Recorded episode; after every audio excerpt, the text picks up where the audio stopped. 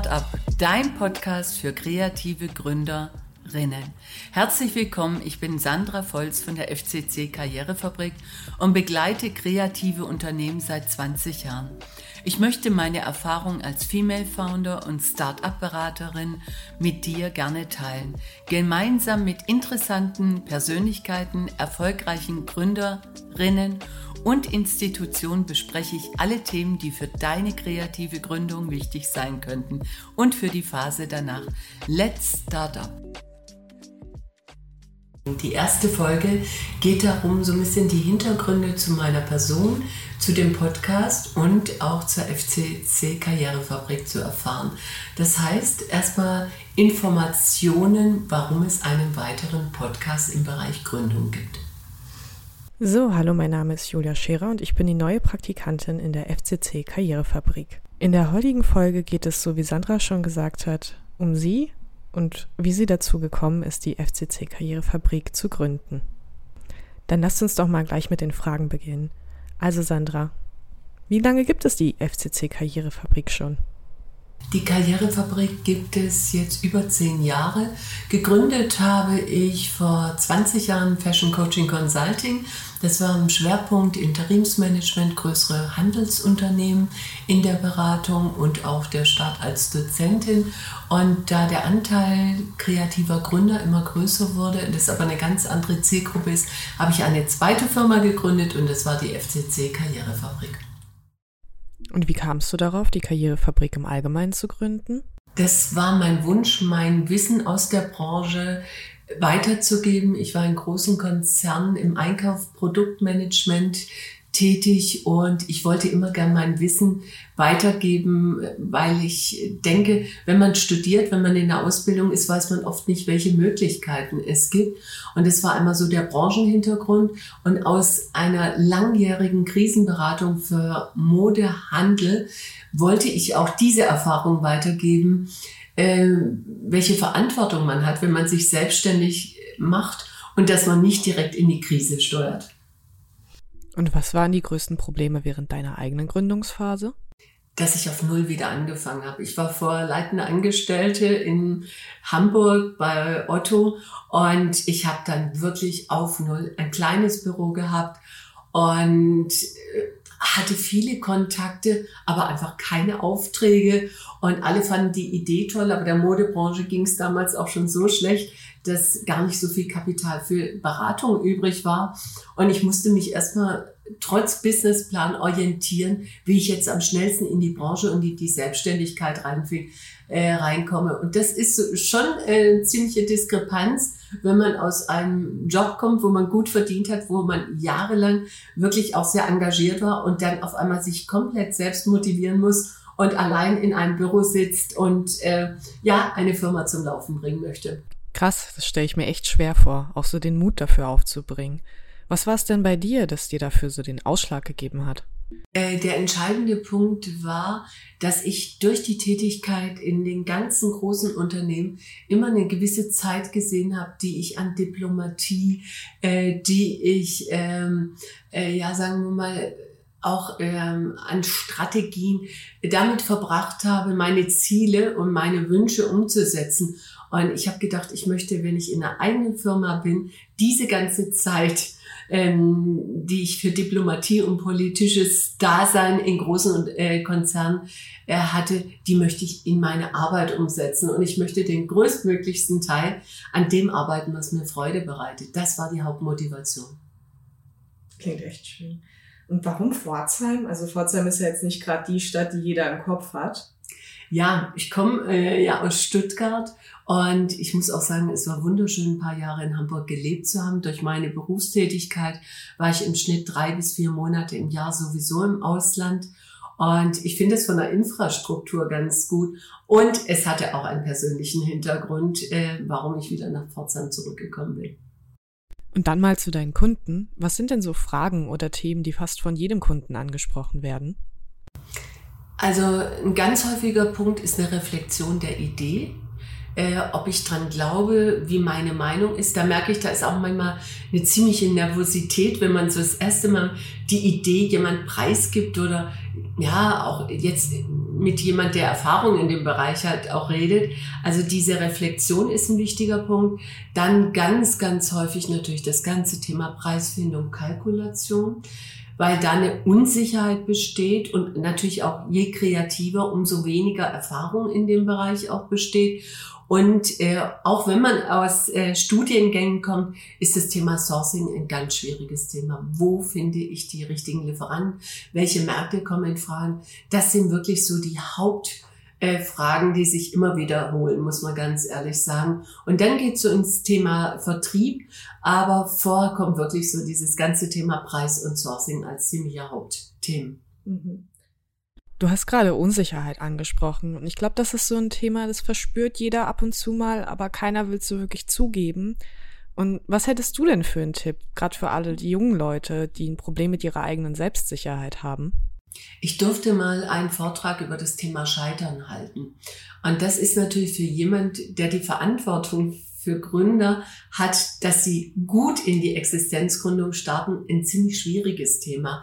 Äh, und ich hatte dann mal das Zitat von Dr. Otto gelesen, wir müssen in Deutschland die Kultur des Scheiterns lernen. Und damit habe ich mich ziemlich lang auseinandergesetzt. Es ist wirklich wichtig, dass wir was starten, dass wir was Neues starten. Und unser ganzes System, die ganze Wirtschaft lebt von guten Ideen. Und dass nicht jede auf Anhieb gelingt, ist natürlich auch so ein Faktor von 30 Prozent, ähm, den man da mal berücksichtigen muss oder kann. Aber ich finde es ganz wichtig, dass gute Ideen auf den Markt kommen. Und je konzeptioneller die auch sind, je mehr Gedanken und Feedback man auch zu dem Thema hat und inzwischen auch Accelerator-Programme und Unterstützung, ähm, umso eher wird es auch gelingen. Und dann ist diese Freude, die eigene Idee um, äh, umgesetzt zu haben, viel größer. Ja, da wir es gerade von Vorträgen haben, du bist ja auch Dozentin. Wo unterrichtest du denn alles? Ich bin an einigen äh, Designschulen tätig. Ich habe einen eigenen International Fashion Design Management Kurs. Äh, ich bin an Bachelorkursen für E-Commerce, Supply Chain Management und Innovation auch tätig und ich habe einen sehr schönen Blogkurs an der Hochschule für Gestaltung in Pforzheim, wo jedes Semester ein Thema für die Entwicklung einer eigenen Marke selektiert wird. Also ähm, es sind insgesamt fünf Schulen, wo ich als freie Dozentin tätig bin und zwei Accelerator-Programme, aber der Austausch, der ist so wertvoll und es, äh, ich bekomme auch so viel ja, Ideen für Gründung auch mit. Also das ist einfach äh, ein sehr wertvoller Austausch, den ich sehr mhm. schätze. Da du das gerade so ansprichst, dass das ein wertvoller Austausch ist, was würdest du sagen, macht dir mehr Spaß? Die Arbeit in der FCC Karrierefabrik oder die Dozententätigkeit?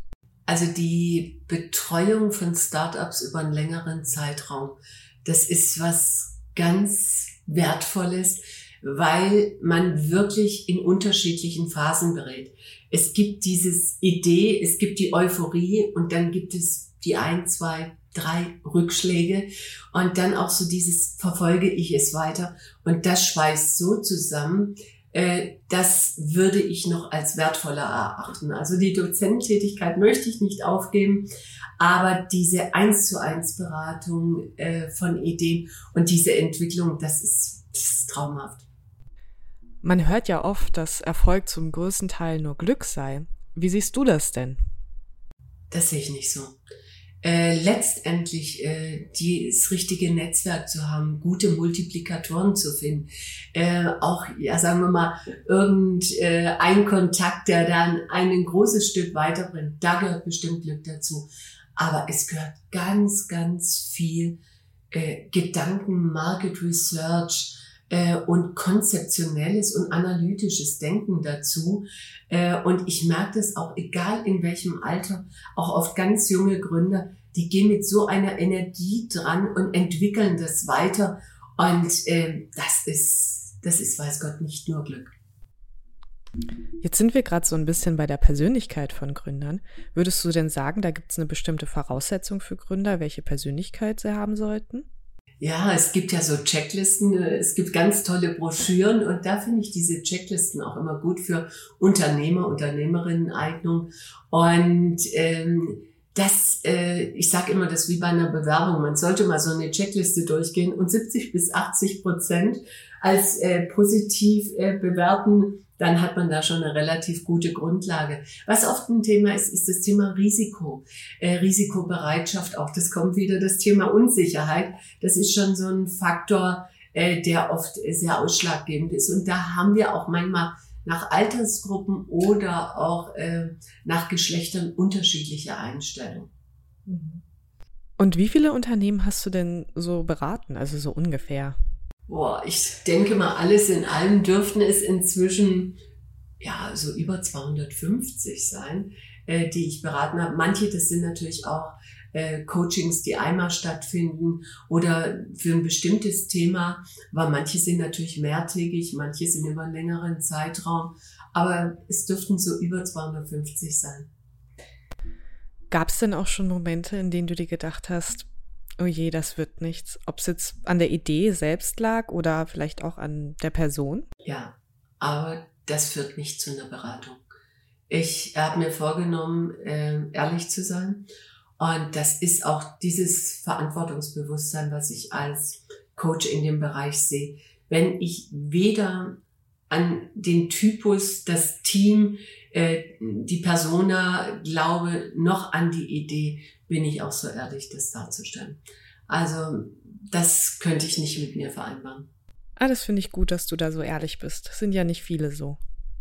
Und du berätst ja nicht nur Startups, sondern auch die alteingesessenen Unternehmen. Ist dir da mal ein Unterschied aufgefallen? Also vielleicht auch etwas, wo du sagst, das könnten sich die alten Unternehmen mal wieder bei den Startups abschauen?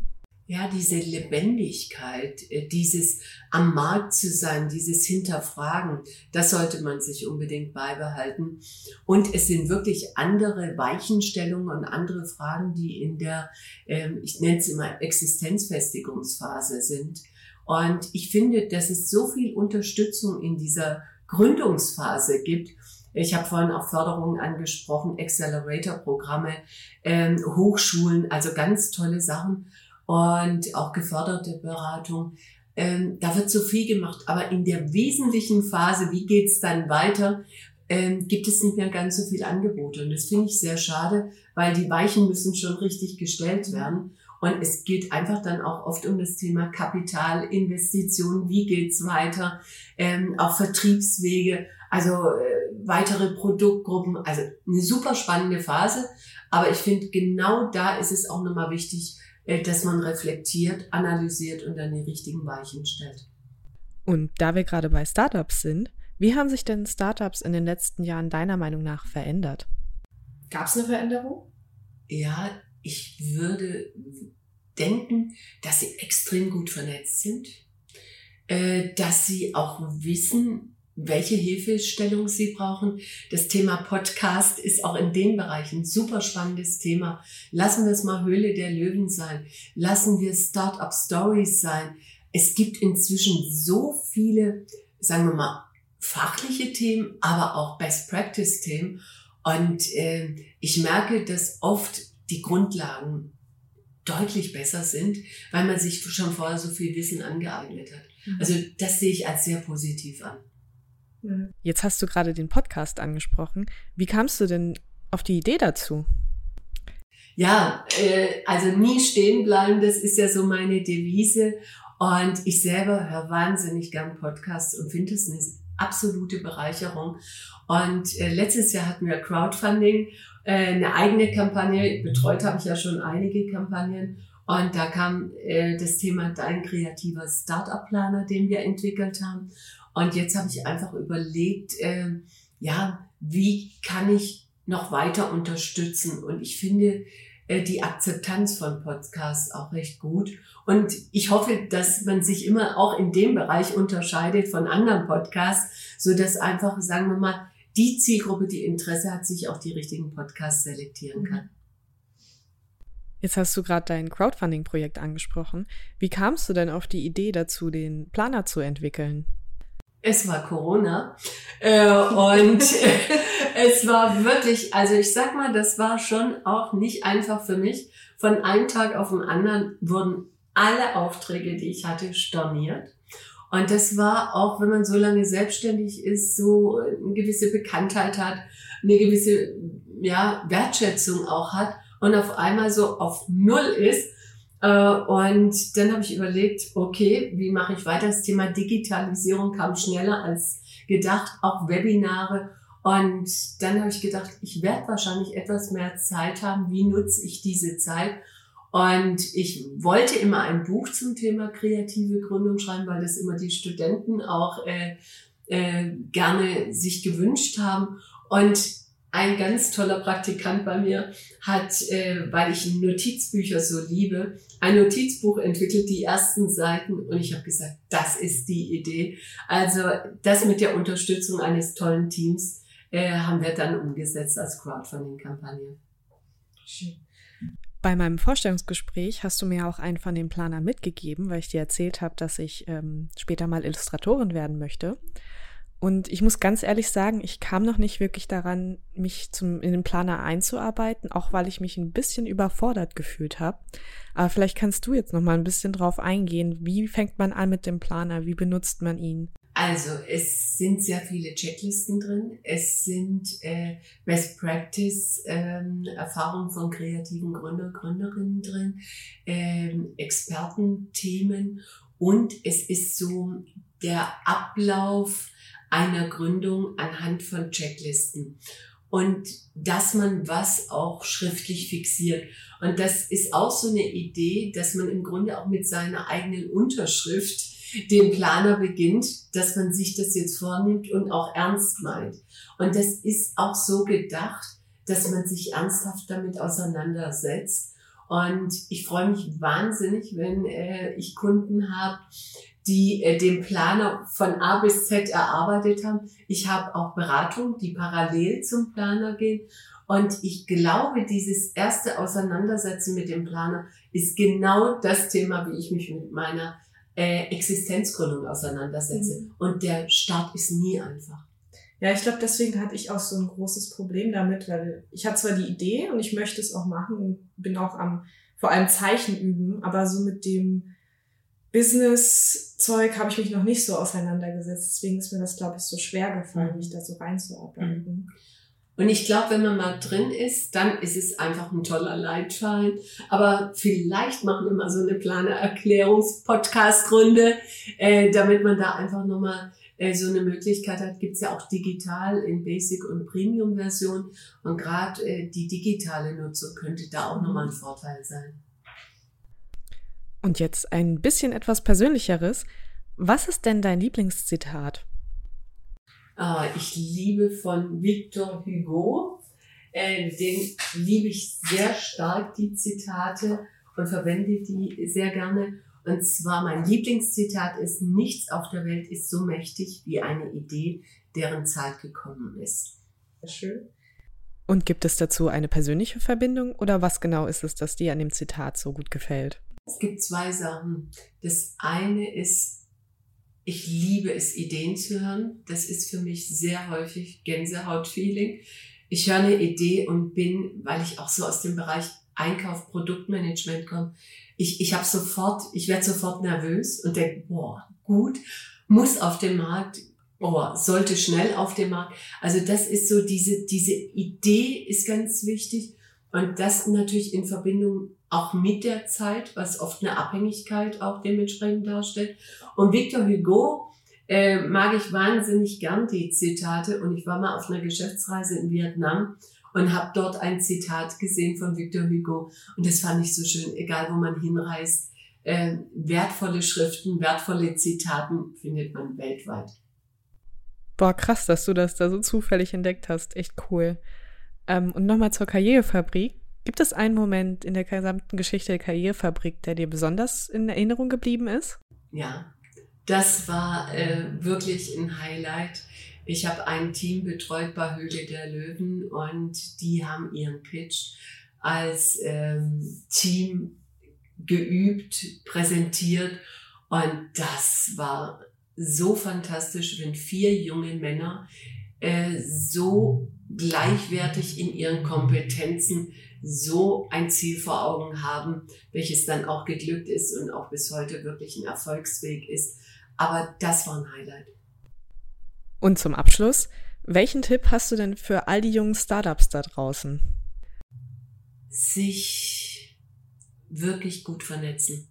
Also das Thema Vernetzung und auch ähm, Unterstützung holen. Es gibt für jedes Thema irgendeine Person, irgendeine Institution. Es gibt so viele Förderungen und so äh, wirklich zielgerichtet auch äh, für das Thema Gründung, weil niemand hat was davon, wenn es nicht funktioniert. Aber ganz viele haben was davon, wenn es funktioniert. Und deswegen würde ich wirklich sagen, Unterstützung holen, sich äh, informieren und dann zielgerichtet starten. Schön. So, dann sind wir auch schon am Ende unseres Podcasts angekommen. Vielen Dank, dass ich dabei sein durfte. Es war sehr schön. Fand ich auch. Ich hoffe, euch allen hat es auch gefallen. Das war Let's Start Up, dein Podcast für kreative Gründerinnen. Abonniert unseren Podcast, damit ihr keine neue Folge verpasst und schaut mal bei unseren Social Media Kanälen vorbei unter FCC Karrierefabrik auf Instagram, Facebook und LinkedIn. Ich freue mich auf dich und bis zum nächsten Mal.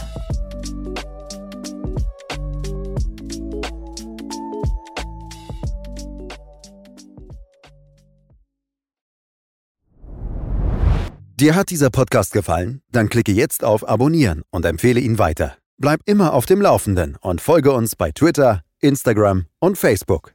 Mehr Podcasts findest du auf meinpodcast.de.